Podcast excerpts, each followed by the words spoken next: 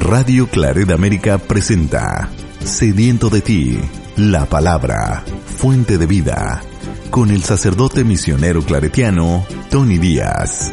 Reflexiones diarias del Evangelio. Aquí iniciamos. Bienvenidos hermanos a nuestras reflexiones bíblicas, a las lecturas del día. Hoy es martes de la séptima semana de Pascua, martes de la séptima semana de Pascua y hoy celebramos la memoria de San Filippo Neri, presbítero. San Filippo Neri. La primera lectura de hoy viene de los Hechos de los Apóstoles capítulo 20 versículos 17 al 27. En aquellos días, hallándose Pablo en Mileto, mandó llamar a los presbíteros de la comunidad cristiana de Éfeso. Cuando se presentaron les dijo, Bien saben cómo me he comportado entre ustedes desde el primer día en que puse el pie en Asia. He servido al Señor con toda humildad, en medio de penas y tribulaciones que han venido sobre mí por las acechanzas de los judíos. También saben que no he escatimado nada que fuera útil para anunciarles el Evangelio, para enseñarles públicamente y en las casas, y para exhortar con todo empeño a judíos y griegos a que se, arrepientan delante de Dios y crean en nuestro Señor Jesucristo. Ahora me dirijo a Jerusalén, encadenado en el Espíritu, sin saber qué sucederá allá. Solo sé que el Espíritu Santo en cada ciudad me anuncia que me aguardan cárceles y tribulaciones. Pero la vida, para mí, no vale nada. Lo que me importa es llegar al fin de mi carrera y cumplir el encargo que recibí del Señor Jesús. Anunciar el Evangelio de la gracia de Dios. Por lo pronto, sé que ninguno de ustedes a quienes he predicado el reino de Dios volverá a verme. Por eso, declaro hoy que no soy responsable de la suerte de nadie, porque no les he comunicado nada y les he revelado, no les he ocultado nada y les he revelado en su totalidad el plan de Dios. Palabra de Dios. Salmo responsorial es el Salmo 67 y el responsorio es Reyes de la tierra canten al Señor, aleluya. Reyes de la tierra canten al Señor, aleluya.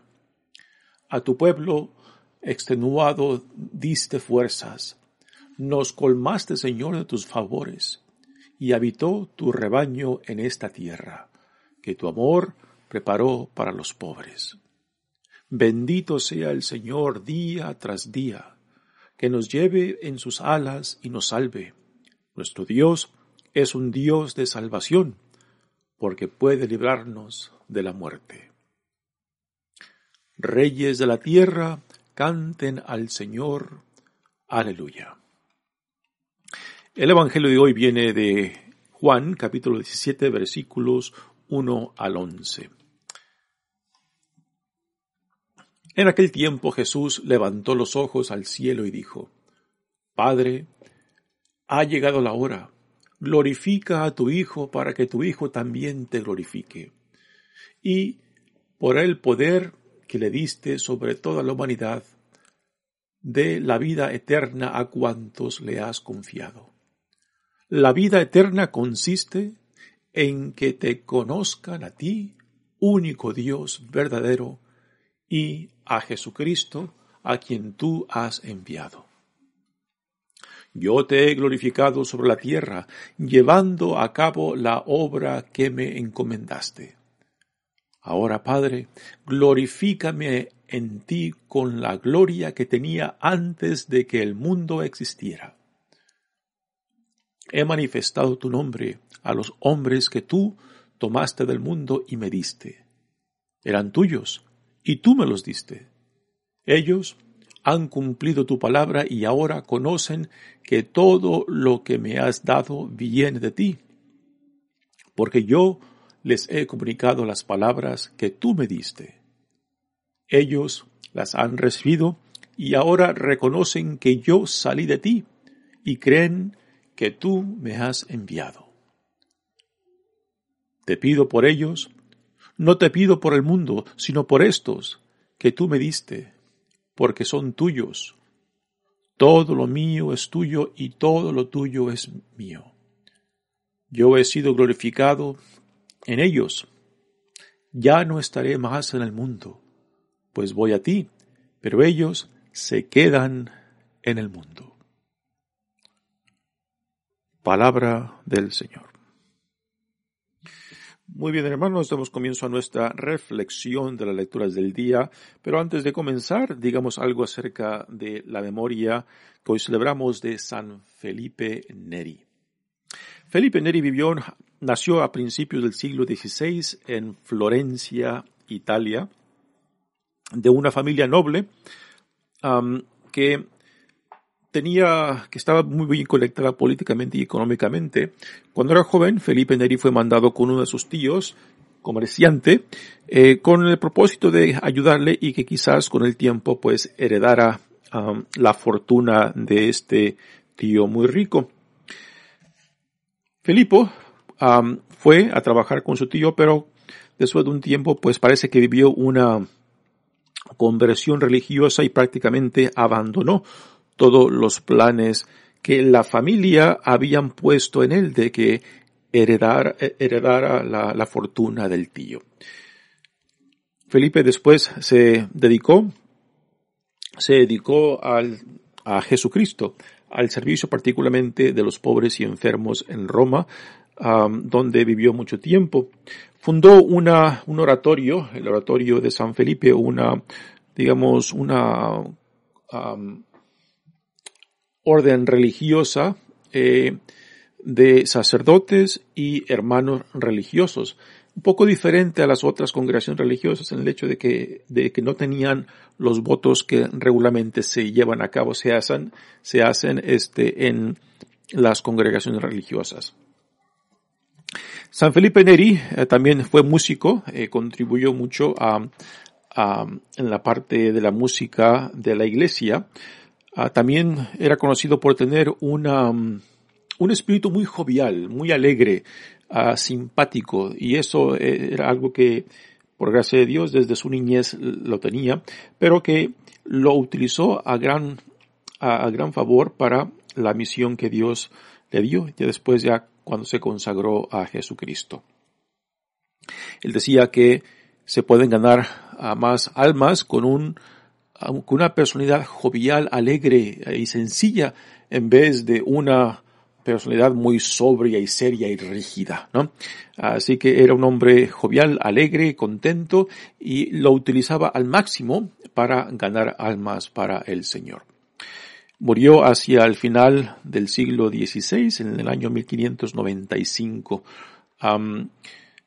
Una gran influencia fue contemporáneo de también de San Ignacio de Loyola y vivió pues la época de la contrarreforma cuando la iglesia estaba pasando por una crisis externa y e interna, a lo cual em, la presencia de este hombre de Dios en esa época pues contribuyó también para sanar los conflictos internos de la iglesia, para reformar la iglesia internamente. En verdad, este es es, debemos de agradecer a Dios de, de que nos haya mandado a este, como era conocido, el, segundo apóstol de Roma después de San Pedro, ¿no?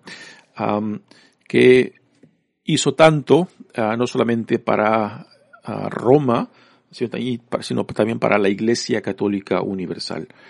Pues bien, esto acerca de San Felipe Neri. Muy bien, en esta, en esta primera lectura, pues continuamos la tercera jornada misionera de San Pablo. Ayer leímos un poco del principio de esta tercera jornada misionera de San Pablo cuando pasaba por Éfeso. De Éfeso, este, Pablo se va hacia, otra vez hacia Macedonia visitando las comunidades de Filipo y Tesalónica. Ah, de esto no se nos cuenta nada en esta en esta primera lectura, ah, pero tuvo varias, varias experiencias fuertes y difíciles, Pablo en esta tercera jornada. De regreso, de regreso es cuando pasa por, otra vez, ah, por Asia Menor, lo que hoy en día es Turquía, y se instala en Mileto. Mileto está al sur de Éfeso y desde Mileto manda llamar a los presbíteros o a los líderes de la comunidad cristiana en Éfeso y es aquí donde empieza ah, esta lectura de hoy. Dice, en aquellos días, hallándose Pablo en Mileto, mandó llamar a los, a los presbíteros de la comunidad cristiana de Éfeso. Cuando se presentaron les dijo, lo que ahora sigue viene, viene siendo este un, un discurso de Pablo que el autor de los Hechos de los Apóstoles este, integra dentro de esta de esta narrativa de la iglesia naciente en los Hechos de los Apóstoles. Hay tres discursos que, ah, que el autor de los Hechos de los Apóstoles ah, pone en labios de, Pablo y este es el tercero. En cierta manera es algo similar a lo que Jesús está haciendo en el Evangelio de Juan que hemos estado leyendo desde la semana pasada. Es el, discurso final que Jesús da a sus discípulos antes de comenzar su pasión. Pues igualmente eh, Pablo aquí en este tercer discurso que va, eh, que, tenemos en, en, uh, en Mileto, pues en cierta manera es el discurso de despedida, porque Pablo les viene contando y saldrá en esta primera lectura de que el Espíritu Santo le viene diciendo en esta tercera jornada misionera que le esperan grandes sufrimientos y tribulaciones al regresar a Jerusalén. así que Pablo, eh, en este último discurso, tercer y último discurso, pues, de esta manera se viene despidiendo, es su gira a gira de despedida, ¿no? Y es, es un poco dramática. Um, y, dice lo siguiente. Bien saben cómo me he comportado entre ustedes desde el primer día en que puse pie en Asia. He servido al Señor con toda humildad en medio de penas y tribulaciones que han venido sobre mí por las acechanzas de los judíos. Así que aquí Pablo está dando un resumen de cuál ha sido su experiencia eh, en el servicio del Evangelio, en el servicio de la Buena Nueva, en el servicio del reino de Dios que Dios ha inaugurado en Jesucristo. Eh, lo que ha sufrido, las palizas que le han dado, las dificultades que ha tenido, este, con sus hermanos judíos, porque en cada ciudad que, que, uh, que Pablo visita, pues al lugar que primero se dirige es a los judíos en las sinagogas establecidas dentro de las ciudades que visita. Pero después de dirigirse a los, a los judíos también se, se dedica, se, se, dirige a los no judíos, a los, a, a los paganos. Y este es, este es parte de la, de la estructura misionera de Pablo, que primero se dirige a los judíos y después a los, a, a los paganos o a los, o a los no judíos. Y esto lo, lo hace constantemente en su trayectoria misionera aunque en algunas partes, eh, por ejemplo, en, la, en, la, segunda jornada uh, misionera, cuando llega a Corinto, parece que ahí, eh, bueno, no, nos dice, nos dice, según los hechos de los apóstoles, que Pablo ya va a hacer a un lado la misión a los judíos y se va a dedicar solamente a los paganos, aunque no abandona del todo este programa uh, de evangelización que Pablo tiene de dirigirse primero a los judíos, porque él es un fariseo, un judío, y, después también a los no judíos, a los paganos. Dice San Pablo, también saben que no he escatimado nada que fuera útil para anunciarles el Evangelio. O sea, no dejó nada, todo lo que eh, él recibió, todo lo dio, que no se guardó nada para, para él mismo, ¿no? Ah, de que eh, desde su llamado, uh, desde su conversión, pues toda su vida ha sido enfocada al servicio, al servicio del Evangelio, al servicio de Jesús y a grandes consecuencias, porque sabemos por medio de los hechos de los apóstoles, al igual que por medio de sus cartas, lo mucho que es, Pablo sufrió. Y lo interesante es de que Pablo nunca se vio a sí mismo como una víctima.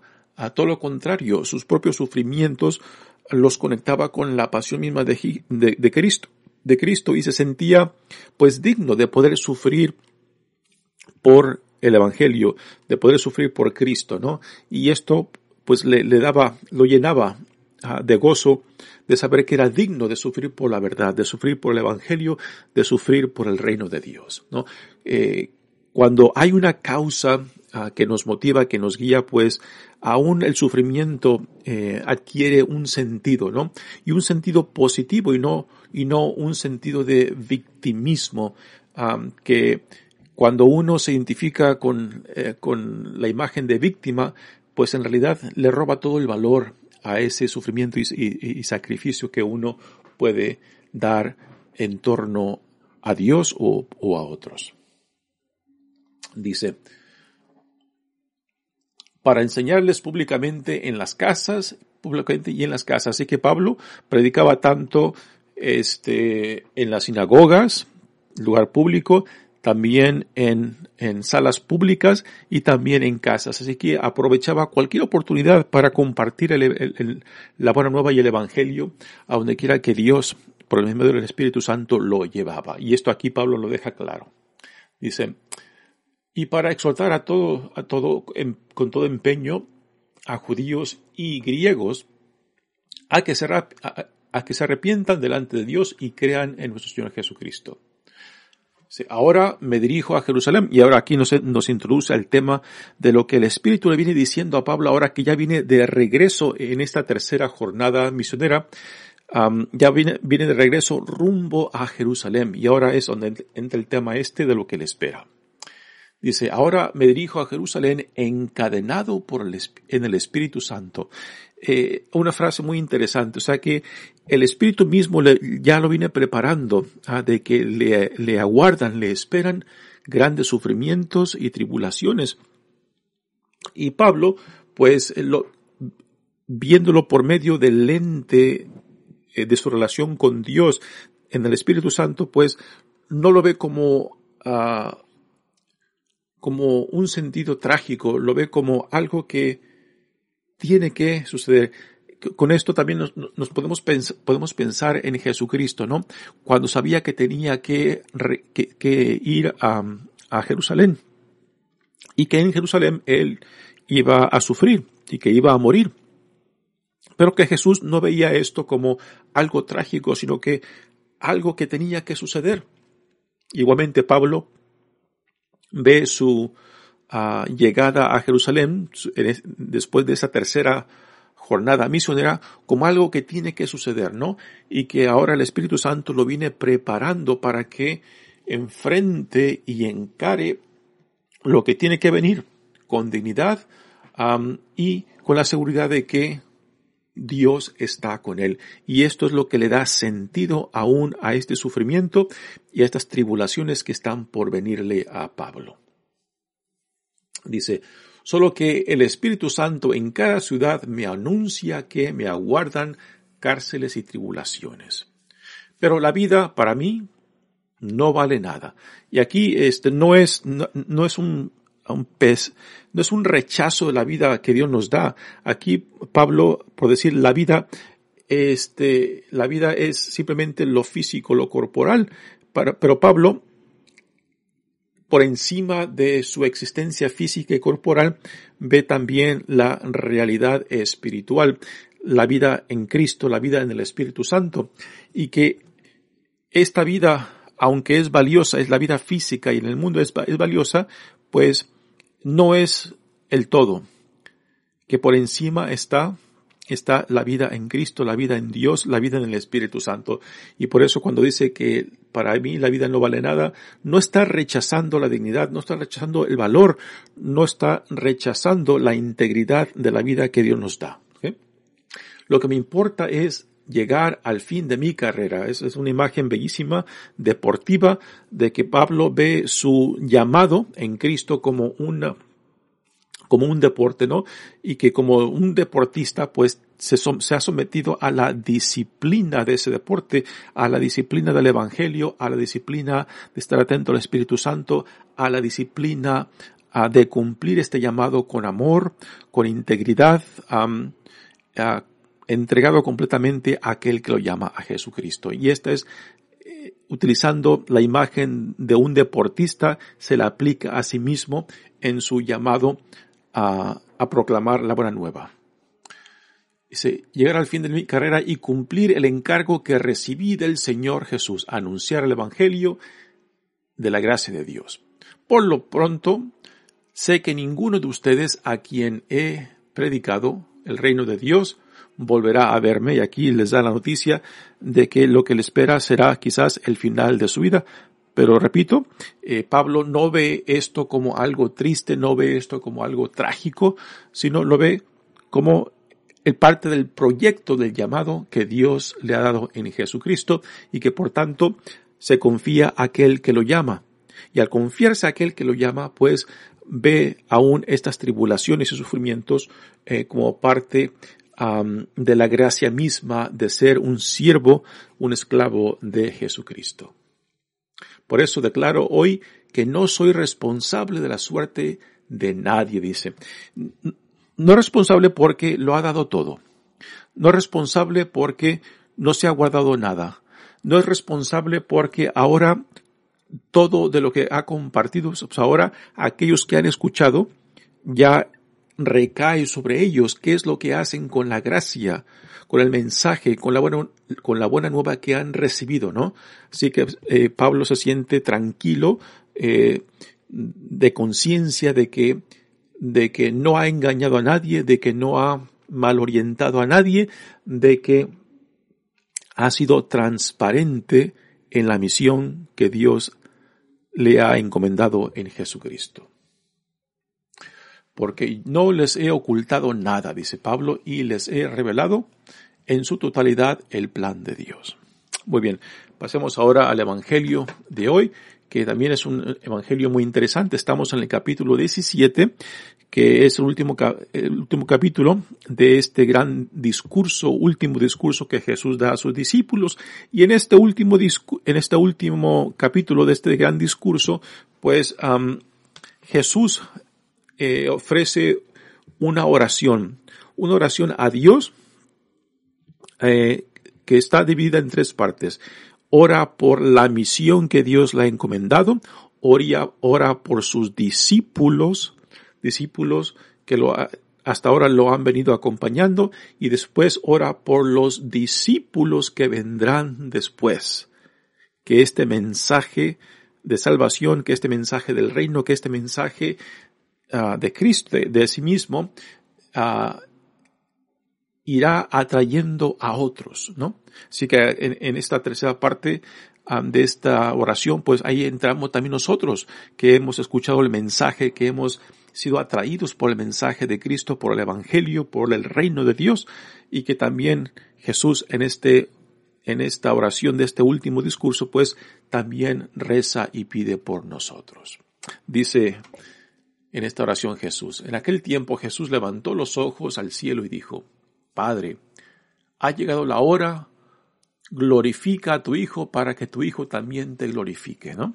Así, la, primera invocación es en acción de, ah, de glorificar a Dios, a quien, quien lo ha mandado. Y dice, y por el poder que le diste sobre la humanidad, de la vida eterna y cuantos le has, le has confiado. Ahora después viene, viene estas palabras que son impresionantes pero hay que saber entenderlas para entender el contenido. Dice, la vida eterna consiste en que te conozcan a ti, único Dios verdadero, y a Jesucristo a quien tú has enviado. Eh, para entender el contenido de estas palabras impresionantes de Jesús, cuando dice la vida eterna consiste en conocer, en conocerte a ti, en la mentalidad judía, conocer no simplemente es un acto intelectual, no simplemente es un acto de, que alguien te comunique algo, ¿no? En la mentalidad judía, conocer a Dios, particularmente conocer a Jesucristo, conocer a una persona, es conocer la totalidad de Dios, la visión de Dios, el mensaje de Dios, la revelación de Dios y e identificarse, e identificarse con aquello que tú ahora has conocido y hacerlo tuyo. Así que en la mentalidad judía conocer, conocer a Dios es no simplemente conocer acerca de Él, es también conocer la visión de Dios, el plan de Dios, el mensaje de Dios, la revelación de Dios. Y al conocerlo, identificarte con, con esa visión y después hacerla tuyo. Y al hacerla tuyo, ponerlo en práctica. Así que cuando Jesús dice, la vida eterna consiste que te conozcan, ahí entra el conocimiento, eh, ya sea intelectual, ya sea por, la experiencia, ahí entra el identificarnos con Dios, con la visión de Dios, con la visión del reino de Dios, y ahí entra también el asimilar en nuestras vidas esta visión, este plan de Dios, y después ponerlo en práctica, vivir lo que tú conoces, lo que se te ha dado, lo que, con lo que te has identificado, después vivirlo y ponerlo en práctica. Y para Jesús esto es en lo que consiste conocer a Dios. Así que no es simplemente un acto intelectual. Dice, yo te he glorificado sobre la tierra, llevando a cabo la obra que me encomendaste. Aquí Jesús está hablando de su propia misión, como Él se, se consagró, se entregó completamente a la misión que Dios le ha encomendado. Y aquí está orando por esa misión que Él mismo ha recibido. Ahora, Padre, glorifícame en ti con la gloria que tenía antes de que el mundo existiera. Aquí está hablando de la preexistencia de Jesús como el Hijo de Dios antes de toda la creación. Y para poder entender esto tenemos que ir al principio de este Evangelio de Juan, cuando nos habla de la preexistencia del Hijo de Dios, por medio de quien toda la creación fue hecha. ¿Qué? Así que aquí, eh, y esto es algo único del Evangelio de Juan, en el Evangelio de Juan no, tenemos un nacimiento humano, tenemos una encarnación eh, en la cual se nos presenta la preexistencia del Hijo con el Padre y que por medio del Hijo Dios Padre lleva a cabo toda la creación y después este e, esta preexistencia, este verbo, este verbo de Dios, pues se hace uno con nosotros. No nos explica cómo se hace uno con nosotros, ¿no? Ah, y esto es único al Evangelio de Juan. Y es a lo que hace referencia está aquí Jesús con esas palabras. Ahora, Padre, glorifícame en ti como con la gloria que tenía antes de que el mundo existiera. Se he manifestado tu nombre a los hombres. Ahora Jesús, en esta eh, oración de, esta, de este último discurso, ahora en su oración se enfoca en sus discípulos, aquellos quien Dios escogió para él y que Jesús ha, los ha guiado y ahora los está preparando para que continúen la misión que él mismo recibió. He manifestado tu nombre a los hombres que tú mandaste del mundo y me diste que tú tomaste del mundo y me diste. Sí que es, es Dios quien se los preparó, es Dios quien se los acercó. Eran tuyos y tú me los diste. Ellos han cumplido tu palabra y ahora conocen todo lo que me has dado viene de ti. Aquí nuevamente el tema de la ah, identificación plena entre Jesús y Dios Padre. Todo, todo lo que el, todo lo que el Padre tiene le pertenece al Hijo y todo lo del Hijo le pertenece al Padre. Este es un tema que Jesús desarrolla este, en todo el Evangelio de Juan, particularmente en este último discurso hacia los discípulos, la identidad plena entre Padre e Hijo y que todo, y que el Hijo está en el Padre y el Padre en el Hijo y que los dos son una misma esencia.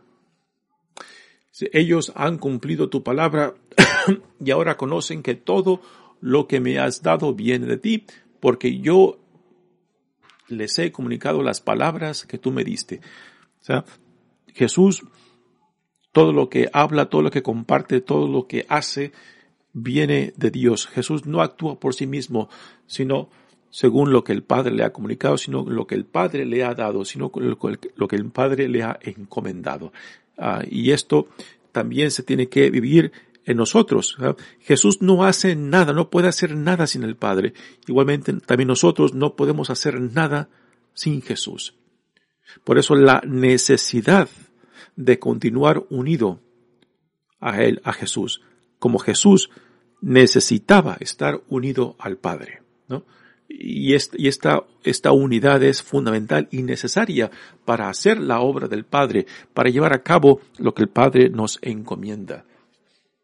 Si todo, te di todo por ellos, te, te pido todo por ellos, no te pido por el mundo. Aquí por, Jesús no pide por el mundo y por el mundo se entiende todo aquello que está en oposición al reino de Dios, todo aquello que está en oposición al plan de salvación de Dios. Sino por estos que tú me distes, porque son tuyos. Todo lo mío es tuyo y todo lo tuyo es mío. Nuevamente, esta unidad completa, esta identificación completa entre Padre e Hijo. Yo he sido glorificado en ellos. Ya no estaré más en el mundo, pues voy a ti, pero ellos se quedan en el mundo. Y aquí, esta segunda mención del mundo tiene que ver con el mundo creado por Dios. Los discípulos son del mundo, pero no pertenecen al mundo. O sea, son del mundo porque es aquí donde Dios nos ha plantado, pero eh, el mundo aquí tiene doble sentido. Por una parte, la parte negativa es el mundo que está en oposición al reino de Dios y la otra, el otro sentido del mundo es el mundo donde Dios nos ha, plantado, que es el mundo creado por Dios, eh, para que ahí, para ahí llevar a cabo eh, el plan, el llamado que Dios nos ha dado en Jesucristo de compartir la buena nueva, de ser testigos de lo que Dios está haciendo, la inauguración del reino entre nosotros. Muy bien, pues bella, bello evangelio. Mañana escucharemos la segunda parte de esta bella oración en este último capítulo del discurso, de, este último discurso que Jesús da a sus discípulos dentro del contexto de la última cena. Muy bien, hermanos, mi nombre es Padre Tone Díaz, misionero claretiano, pues que estas reflexiones nos ayuden pues a ser atraídos más a aquel que es nuestra fuente de vida, aquel que es nuestra salvación, para que este espíritu que Jesús nos ha mandado, que Él nos prometió, pues nos ayude, nos ayude a identificarnos más con la visión del reino, el plan del reino para que al tiempo que se lleva a cabo, pues también nosotros cumplamos y se cumpla en nosotros el plan de salvación de Dios. Que Dios los bendiga. Radio Claret América presentó Sediento de ti, la palabra. Fuente de vida. Sus comentarios son importantes. Contáctenos en radioclaredamerica.gmail.com